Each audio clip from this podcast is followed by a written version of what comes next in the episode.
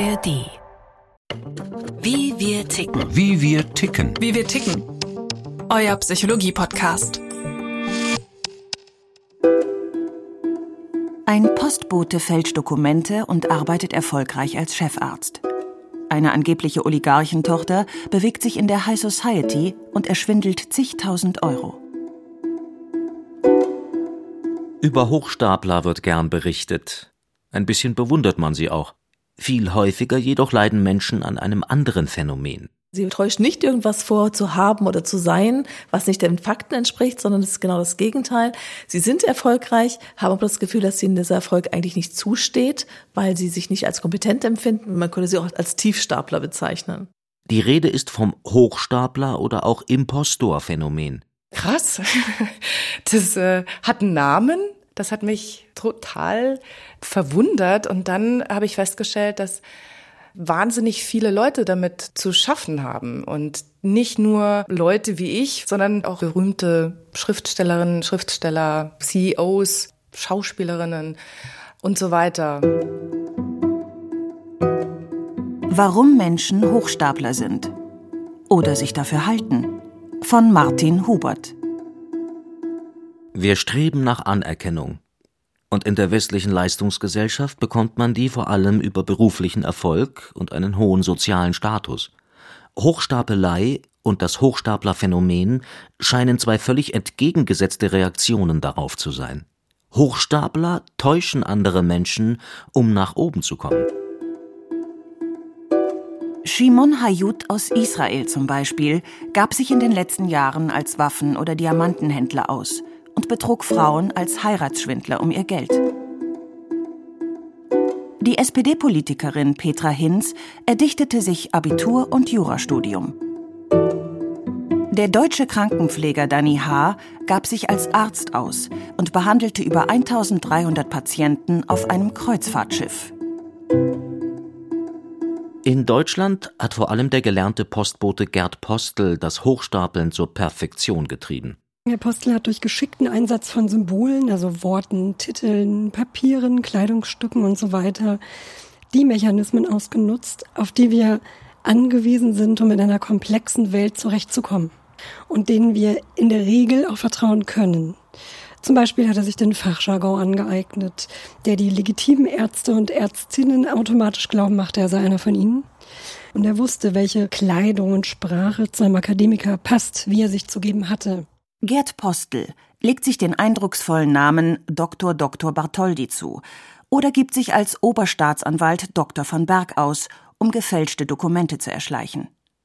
Seine Erfolgsbilanz zwischen 1980 und 1998 Arzt in einer Fachklinik für Psychotherapie, leitende Position in einem Reha-Zentrum, stellvertretender Amtsarzt in Flensburg, Oberarzt im Maßregelvollzug eines psychiatrischen Krankenhauses. In Sachsen bietet ihm das Sozialministerium sogar eine Professur an. Er lehnt ab. Postel wurde mehrfach enttarnt und bestraft. Ausführlich sprach er vor einigen Jahren mit der Marburger Soziologin Sonja Fehlen. Sie hat seine Aussagen neben anderen in ihrem Buch Hochstapler, wie sie uns täuschen, verarbeitet. Postel hat Fachliteratur gelesen, Vorlesungen besucht und sich im akademischen Milieu bewegt, um sich die Verhaltensweisen der Gruppe anzueignen, auf deren Niveau er sich heben wollte. Wie andere Hochstapler auch, verfügt er über große psychologische Fähigkeiten. Hochstapeln manipulieren unsere Wahrnehmung und Situationsdeutung oder spinnen uns geschickt emotional ein, damit wir abgelenkt sind von dem, was eigentlich passiert, so wie Zauberer oder Illusionisten das tun. Oder durch Scham und Lob und Komplimente erschleichen sie sich unsere Sympathie und dadurch wiederum unser Vertrauen. Wer die Rolle des Oberarztes oder der Staatsanwältin selbstbewusst und selbstverständlich spielt, dem nimmt man diesen Status auch ab.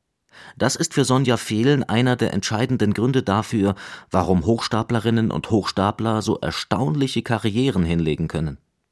Hochstapler können uns täuschen, weil wir andere Menschen über ihren Habitus, ihr soziales Auftreten definieren. Wenn einmal die Hürde genommen ist, dass diese falsche Rolle als richtiger angesehen wird, der falsche Arzt also ganz faktisch eingestellt ist, dann gibt es kaum mehr Nachfragen zur Qualifikation, geschweige denn Überprüfungen. Im Gegenteil, also selbst wenn es Widersprüchlichkeiten gäbe, dann müssten die extrem auffallend sein, um echte Zweifel zu wecken. Denn unser Gehirn ist meisterhaft darin, dass wir das, was wir sehen, so bewerten, dass es zu dem passt, was wir ohnehin schon glauben. Also strebt nach Konsistenz und zwar auch im eigenen Urteil. Zudem hat Gerd Postel sich für Rollen entschieden, die mit einem sehr hohen Vertrauensvorschuss und viel Autorität einhergehen, was ebenfalls dafür gesorgt hat, dass sein Publikum, seine Opfer, ihn automatisch weniger hinterfragt haben. Berühmte Hochstapler wie Gerd Postel und das neuerdings erforschte Hochstapler- oder Impostorphänomen, haben sie mehr miteinander gemeinsam als das Wort Hochstapeln? Nein, ich glaube, dass es qualitativ was anderes ist. Ich würde es nicht auf eine Dimension verorten. Die Psychologieprofessorin Sonja Rohrmann von der Goethe-Universität Frankfurt forscht zum Hochstaplerphänomen, also dass Menschen denken, andere würden sie für Hochstapler halten. Sie sieht keine innere Verbindung zur klassischen Hochstapelei. Nur die gesellschaftlichen Bedingungen, unter denen beide Phänomene besonders gedeihen, scheinen die gleichen zu sein. Studien zeigen nämlich, dass das Hochstaplerphänomen kulturabhängig ist. In westlichen leistungs- und wettbewerbsorientierten Gesellschaften ist es deutlich höher als in Gesellschaften, wo das nicht so eine wirkliche Relevanz hat. Zum Beispiel in asiatischen Ländern, in denen eher Wert auf sozialen Zusammenhalt und Harmonie gelegt wird. Nach Anerkennung streben wir alle. Aber nur wenige Menschen werden echte Hochstapler. Was treibt sie auf diese schiefe Bahn? Jürgen Markgraf, Psychologieprofessor an der Ruhr-Universität Bochum, sieht zwei Gründe. Der erste heißt, Hochstapler sind oft Narzissten. Narzissmus heißt, sie haben eine übertriebene Selbstliebe und eine sehr unkritische Haltung zu sich selbst. Und sie haben ein extremes Bedürfnis nach Anerkennung und Beifall, Applaus. Und dieses kann auch nicht einfach befriedigt werden, dadurch, dass sie einmal richtig Anerkennung bekommen, sondern sie brauchen es immer wieder. Die Annahme dahinter ist natürlich, dass sie ein zutiefst unsicherer Mensch sind und dass es deswegen nicht reicht, wenn man ihnen jetzt mal Applaus gibt. Das müssen sie halt immer wieder haben. Der zweite Grund, erfolgreiche Hochstapeleien können süchtig machen. Wenn sie eine richtig tolle positive Erfahrung machen, dann reagiert der Körper genauso wie wenn sie eine Suchtdroge zu sich nehmen. Sie haben diese Endorphinausschüttung und das ist ein tolles Gefühl, das wollen sie wieder haben. Und da gibt es halt leider diese Entwicklung, dass sich das abschwächt. Sie brauchen mehr desselben, um den gleichen Effekt zu haben.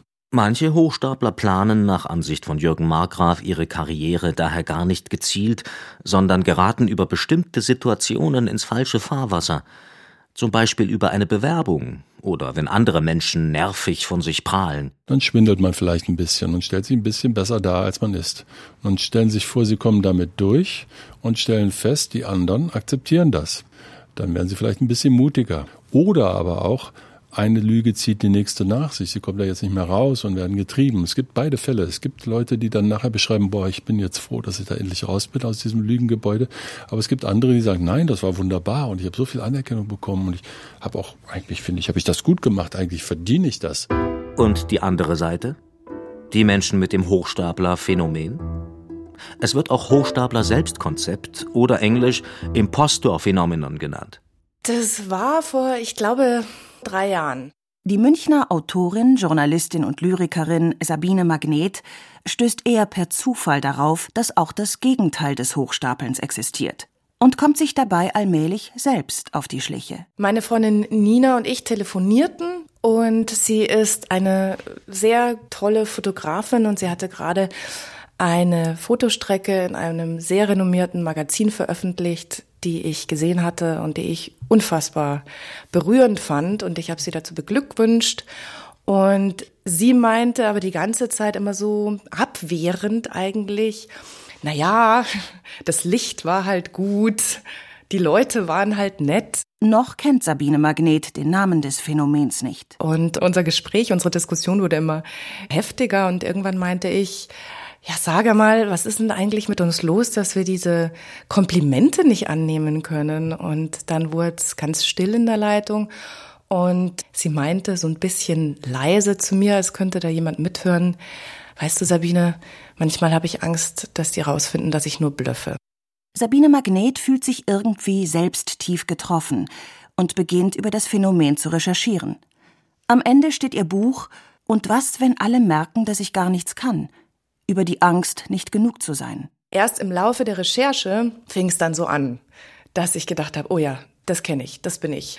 Also sowas wie diese ganzen Ausreden, die man findet. Sowas wie, naja, klar haben die mir jetzt den Job gegeben, die finden mich halt nett, ja.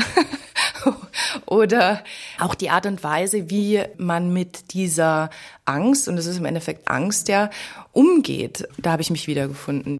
Das Hochstaplerphänomen haben Menschen, die erfolgreich sind, ihren Erfolg aber nicht auf ihre Leistung zurückführen, sondern auf Zufälle, Glück oder andere Umstände.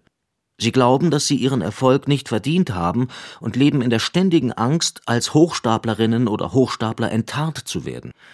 Die Psychologieprofessorin Sonja Rohrmann von der Universität Frankfurt geht davon aus, dass die Betroffenen ein verzerrtes Selbstbild haben, weil sie ihre Leistung und ihren Erfolg falsch wahrnehmen extrem hohe Maßstäbe an sich stellen und sich auch immer nur nach oben orientieren, nie nach unten orientieren und denken, boah, ich bin aber besser als der und der, sondern immer gucken, wer kann vielleicht noch mehr und an diesem Maßstab dann quasi immer scheitern.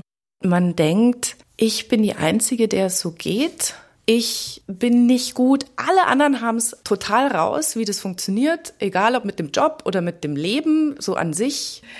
Also das war in der Pubertät schon teilweise so, dass ich so eine coole Freundin hatte und ich immer dachte, wenn die mal wirklich jetzt rausfindet, wie ich jetzt so wirklich bin, dann verabschiedet die sich auch. Umfragen besagen, dass etwa ein Drittel der Ärztinnen und Ärzte vom Hochstaplerphänomen betroffen ist. Sonja Rohrmann bestätigt diese verblüffende Zahl nicht nur, sie toppt sie sogar. Das ist richtig genau. Und man weiß, dass unter Wissenschaftlern es besonders verbreitet ist, dass man sagt, so etwa 70 Prozent auch der Wissenschaftler haben das. Und ja, insbesondere junge Wissenschaftler sind auch stark betroffen, insbesondere eben Menschen, die höher qualifiziert sind, aber gerade da, wo das Wissen oder Erfolg nicht so richtig greifbar ist und auch oft größere Sicherheit suggeriert werden muss, als man vielleicht selber empfindet, die Menschen empfinden das besonders stark. Auch bekannte Schauspielerinnen wie Jodie Foster, Kate Winslet oder Emma Watson haben öffentlich gemacht, dass sie mit dem Phänomen zu kämpfen haben. Aber natürlich betrifft es auch Menschen in alltäglicheren Berufen, die es verschweigen oder oft gar nicht wissen, um was es sich handelt. Als das Phänomen Ende der 70er Jahre erstmals in den USA beschrieben wurde, hieß es noch, dass vor allem Frauen darunter leiden, Sonja Rohrmann kann das aber nicht bestätigen. Wir haben ein Review gemacht über alle Studien, die dazu publiziert sind und da fanden wir, es gibt sogar manche Studien, wo das Gegenteil der Fall ist, wo Männer stärker betroffen waren als Frauen. Manche anderen Studien waren Frauen eher betroffen, aber im Mehrzahl der Studien gab es keine Geschlechtsunterschiede. Und unsere eigenen, wir haben bisher auch eine ganze Reihe von Studien gemacht, hatten auch in keiner einzigen Geschlechtsdifferenzen. Aber wann handelt es sich wirklich um ein psychisches Problem, das ernst genommen werden muss?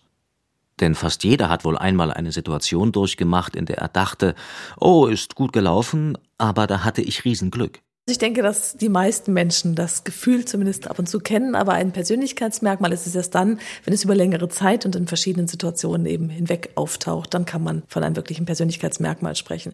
Ein eigenständiges Persönlichkeitsmerkmal ist es für Sonja Rohrmann dann, wenn es sich klar von anderen Merkmalen abgrenzen lässt. Zum Beispiel ist es sehr viel mehr als nur ein geringer Selbstwert. Ein geringer Selbstwert kann ja auch durchaus berechtigt sein, ja. Während das Imposter-Selbstkonzept ja durch diese Diskrepanz definiert ist zwischen hohem Erfolg und geringem Selbstbewusstsein. Und gerade diese Diskrepanz zwischen subjektiven und objektiven Erleben ist eben das Entscheidende. Wer in einem kreativen Beruf arbeitet, muss ständig mit kritischem Feedback rechnen. Auch die Texte der Journalistin Sabine Magnet werden permanent von anderen bewertet. Obwohl sie oft auch gelobt wird, kommt sie mit Kritik lange Zeit nicht zurecht. Am Anfang war mein Text ich und wenn den jemand kritisiert hat, dann hat er oder sie mich kritisiert und das Messer in mein Herz gerammt. Ich hatte auch tatsächlich physische Schmerzen, wenn mich jemand kritisiert hat, weil das so schlimm für mich war. Das ist natürlich krass. Ja, also das muss man wirklich abkönnen. Fatalerweise löst ein nächster Erfolg diese Diskrepanz bei den Betroffenen nicht auf. Vielmehr setzt er einen Teufelskreis in Gang. Wenn sie dann Erfolg haben, haben sie nur ganz kurzfristig das Gefühl, Erfolg gehabt zu haben und sind nur kurzfristig erleichtert. Langfristig bleibt das Gefühl, naja, wenn jeder so viel Arbeit aufgewandt hat, hätte das jeder geschafft. Und damit wird dieser Teufelskreis immer weiter aufrechterhalten, der sich mit jedem Erfolg oder mit jeder Leistungssituation wieder intensiviert. Denn mit jedem Erfolg steigt auch die Angst, ihn das nächste Mal nicht bestätigen zu können und als Hochstaplerin dazustehen. Um mit dieser psychischen Spannung zurechtzukommen, werden viele Betroffene, wie Sabine Magnet, zu Perfektionisten. Sie überprüfen nochmal und nochmal bis ins Detail, ob sie auch alles richtig gemacht haben. Andere Betroffene neigen eher zur sogenannten Prokrastination. Sie schieben Arbeiten bis zur letzten Sekunde auf. Also ich bin teilweise eine Meisterprokrastiniererin. Also das geht von ich muss doch noch mal Facebook checken, also Social Media ist ganz schlimm, oder aber auch ich kann mich auch total sinnvoll ablenken, wie zum Beispiel ich muss jetzt mal die Wäsche machen, weil ich bin ja selbstständig, da geht das, oder ich muss jetzt mal hier die Küche aufräumen oder das zuerst machen. Und im Endeffekt ist das ja alles eine Vermeidungstaktik. Ja? Und vermeiden tut man etwas, vor dem man Angst hat. Wenn eine Arbeit, die sie im letzten Moment fertiggestellt hat, auf Kritik stößt, kann Sabine Magnet sagen, kein Wunder, ich habe ja viel zu spät angefangen. Damit vermindert sie den Druck, als Hochstaplerin entlarvt zu werden. Was führt dazu, dass Menschen überhaupt unter einem solchen Druck leiden? Sonja Rohrmann. Das Imposter-Selbstkonzept ist im Prinzip eine Kombination aus einer Anlage und Umweltfaktoren und angelegt sind bestimmte Persönlichkeitsmerkmale, wie zum Beispiel ein hoher Perfektionismus, Introversion oder geringer Selbstwert und ähnliches. Und zum anderen kommt auch eine bestimmte familiäre Sozialisation dazu, die dieses Merkmal dann zur Ausprägung bringt. Menschen mit Hochstaplerphänomen kommen oft aus Familien, in denen sie als Kind das Gefühl hatten, nur für gute Leistungen geliebt zu werden und nicht um ihrer selbst willen.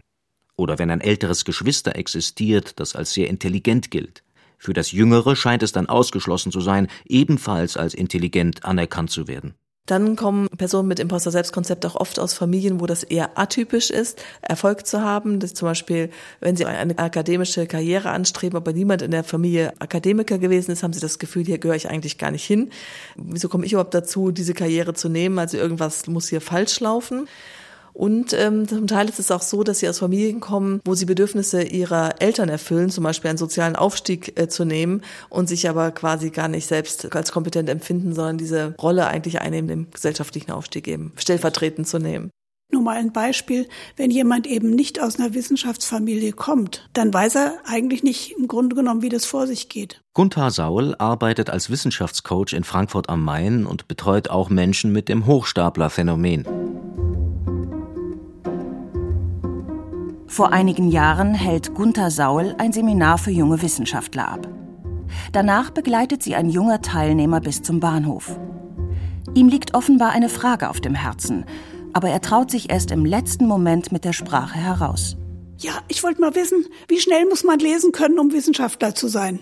Ja, was antwortet man darauf? Also er hat eine bestimmte Vorstellung und weil in der Werkstatt des Wissenschaftlers nicht wie beim Schreiner man gucken kann, wie lange irgendwas dauert, konnte sich nicht vergleichen mit anderen. Er konnte nicht wissen, wie lange die für etwas brauchen. Und dann habe ich gesagt, ja, das müssen Sie einfach selber beobachten einerseits und andererseits müssen Sie auf gar keinen Fall glauben, was andere Ihnen sagen.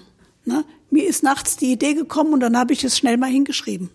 Kein Mensch macht sowas. Dieser junge Mann ist ein Kandidat für das Hochstaplerphänomen, weil er die üblichen Hochstapeleien von Konkurrenten nicht überprüfen kann.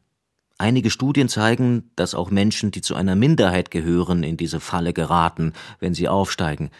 Sie verstehen die sozialen und kulturellen Codes der Mehrheitsgesellschaft nicht richtig.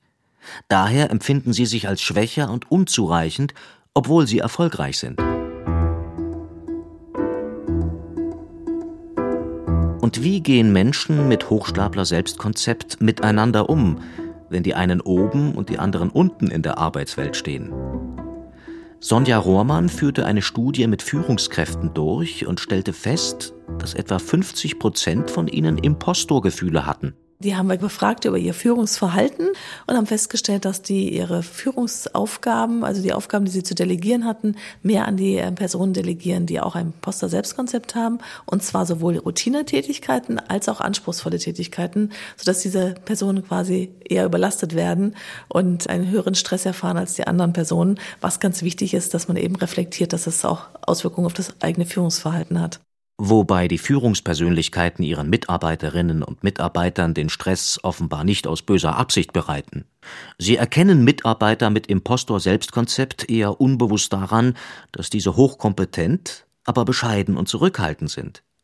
Daher können Sie sicher sein, meint Sonja Rohrmann, dass diese die Arbeit lautlos und effektiv erledigen. Außerdem finden sie sie wohl einfach sympathisch. Weil Ähnlichkeit wird ja auch als sympathisch wahrgenommen. Vielleicht wollen sie die auch einfach mehr fördern, weil sie erkennen, dass sie ihnen ähnlicher sind. Impostor-Betroffene scheinen also in einer generellen Stressfalle zu sitzen. Wie können sie aus ihr herauskommen? Sonja Rohrmann macht klar, dass das Phänomen nicht automatisch zu einer psychischen Störung oder Krankheit führt. Wenn es eine sehr starke Ausprägung vorliegt, kann es Krankheitswert haben, weil es zu Burnout oder auch Depressionen führen kann. Aber per se ist es erstmal ein Persönlichkeitsmerkmal, was bei jedem in mehr oder weniger starker Ausprägung vorhanden ist. Entscheidend ist der Leidensdruck. Wenn der Leidensdruck extrem ist, ist schon Psychotherapie indiziert. Wenn das allerdings nicht so stark ausgeprägt ist, so dass es quasi zur Belastung, aber nicht zu ähm, wirklich Krankheitswert führt, dann kann auch Coaching oder Supervision sehr gut helfen. Und ähm, da kann man konkrete Maßnahmen ergreifen, wie zum Beispiel, dass man schriftlich mal festhält, was für Erfolge man hat und quasi damit abgleicht, was reell ist und was quasi immer nur im Kopf kreist, dass man zum Beispiel eher die schlechteren Leistungen im Kopf hat als die guten. Aber wenn man das mal verschriftlicht, merkt, ah, ich habe ja doch viele Situationen, wo ich ganz erfolgreich war, also so eine Tage Tagebuchstudie hilft zum Beispiel ganz gut. Selbstbeobachtung ist der erste Schritt zur Besserung. Das hat auch Sabine Magnet festgestellt. Diese Anspannung, die ich jahrelang gefühlt habe, habe ich nicht bewusst gefühlt. Die war einfach da und die hat sich in mein Leben integriert und ich dachte, das wäre normal.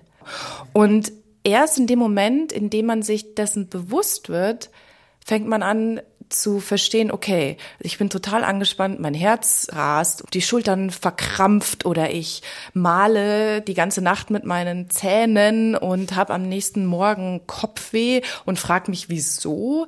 Erst dadurch, dass man sich beobachtet und dass man auch darüber weiß, wird's besser eigentlich. Das Wichtigste, bestätigt auch die Frankfurter Coachin Gunther Saul, ist es zuerst einmal zu erkennen, dass man mit diesem Phänomen zu tun hat. Oft muss sie Betroffene allerdings trickreich dazu bringen, anzuerkennen, dass sie mehr geleistet haben, als sie sich zugestehen. Ich arbeite halt oft mit Paradoxien, dass ich sage, ja, wovon haben sie gelebt? Ja, zum Beispiel sowas. Und natürlich auch mit viel Humor. Man muss auch darüber lachen können. Wenn das passiert, das funktioniert dann ganz gut. Aber die Umstellung, das anders zu sehen, das kommt darauf an, wie schwer das halt ist wie tief das in dieser Person drin sitzt. Also wenn es sehr tief drin sitzt, dann hole ich meine Broschüre raus von der Verhaltenstherapieambulanz. Dann arbeite ich lieber mit Kollegen zusammen. Verhaltenstherapien können Betroffenen dabei helfen, die verzerrten Denk- und Verhaltensmuster aufzuspüren, unter denen sie leiden. Sie nehmen dann zum Beispiel wahr, dass sie Arbeiten ständig aufschieben oder dass sie zur Perfektion neigen und damit ihre zwischenmenschlichen Beziehungen belasten. Sie können dann beginnen, ein Selbstwertgefühl aufzubauen, das unabhängig von der Bewertung anderer ist. Dass man einfach auch lernt, mit Herausforderungen zu leben, statt aus Angst bestimmte Schritte eben nicht weiterzugehen, Karriereschritte abbricht oder auch bestimmte Aufgaben nicht erledigt.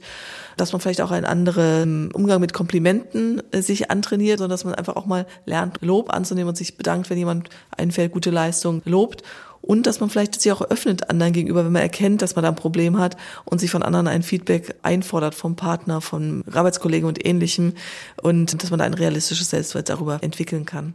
Manchmal trifft Sonja Rohrmann auf Führungspersönlichkeiten, die das Hochstaplerphänomen haben, aber eine Therapie ablehnen. Sie glauben, dass sie danach nicht mehr so erfolgreich sein könnten. Ich finde, solchen Leuten muss man eben ganz klar sagen, das kann man eine Zeit lang durchhalten, aber auf Dauer ist es ein sehr ungesunder Zustand, sodass dauerhaft die Arbeitskraft nicht erhalten bleibt. Und ähm, dass die Befürchtung eigentlich, wenn man eine Therapie macht, danach nicht mehr so erfolgreich zu sein, eigentlich nicht realistisch ist, sondern es ist einfach auch nur eine Angst, die man sehr klar an der Realität validieren kann, dass es nicht der Fall ist. Menschen mit dem Hochstaplerphänomen sind in Gefahr, sich durch allzu viel Arbeit gesundheitlich zu ruinieren. Bei klassischen Hochstaplern dagegen kommt die Krise vor allem, nachdem sie enttarnt wurden und sich Freunde und Verwandte von ihnen abwenden. Jürgen Markgraf von der Universität Bochum. Die Depressionsgefahr ist da und auch die Suizidgefahr ist da, wenn alles zusammenbricht und man kein richtiges Netz hat, dann ist die Suizidgefahr sehr, sehr groß. Wir sind soziale Wesen. Und wenn jetzt alle schlecht über einen denken, dann ist es in der Regel so, dass man sich auch nicht besonders gut fühlt.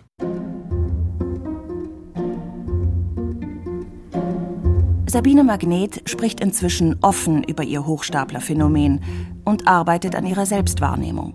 Die Wahrnehmung wurde geschärft, weil in dem Moment, wo ich merke, oh, mein Herz geht, was ist denn mit mir los? In dem Moment, wo ich in meinem Körper bin und checke, irgendwas stimmt nicht mit mir und mich darauf konzentriere, kann ich die Gegenmaßnahmen einleiten, nämlich tiefer zu atmen, die Schultern wieder zu entspannen.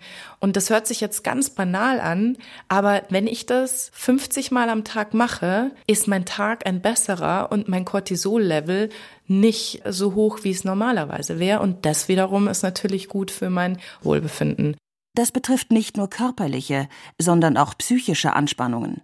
Zum Beispiel das ständige innere Selbstgespräch, du hast doch immer nur Glück gehabt. In Wirklichkeit kannst du doch gar nichts. Auch hier ist Sabine Magnet auf einem guten Weg. Ich glaube, das wird so mein Lebensding werden, dass ich versuche, gut mit mir selbst zu sein und mir gut zu tun. Und das meine ich nicht nur im Sinne von, ich lasse mir jetzt ein Bad ein und mache ein bisschen Home Wellness, sondern das meine ich mit, ich red in meinem Kopf nicht so gemein mit mir. Man sagt sich so schlimme Dinge und allein, dass das jetzt schon besser ist, hat mir geholfen. Das war Wie wir ticken für diese Woche. Neue Folgen gibt es jeden Mittwoch in der ARD Audiothek. Bis dahin hier noch ein Podcast-Tipp für euch. Hey, mein Name ist Bob Blume und ich würde mich sehr freuen, wenn ihr mal in meinen Podcast Die Schule brennt reinhört. Da interviewe ich jeden Dienstag interessante Gäste über ihre Schulzeit. Wir sprechen über das Schulsystem und darüber, was man anders machen könnte. Den Podcast gibt es in der ARD Audiothek und überall, wo es Podcasts gibt.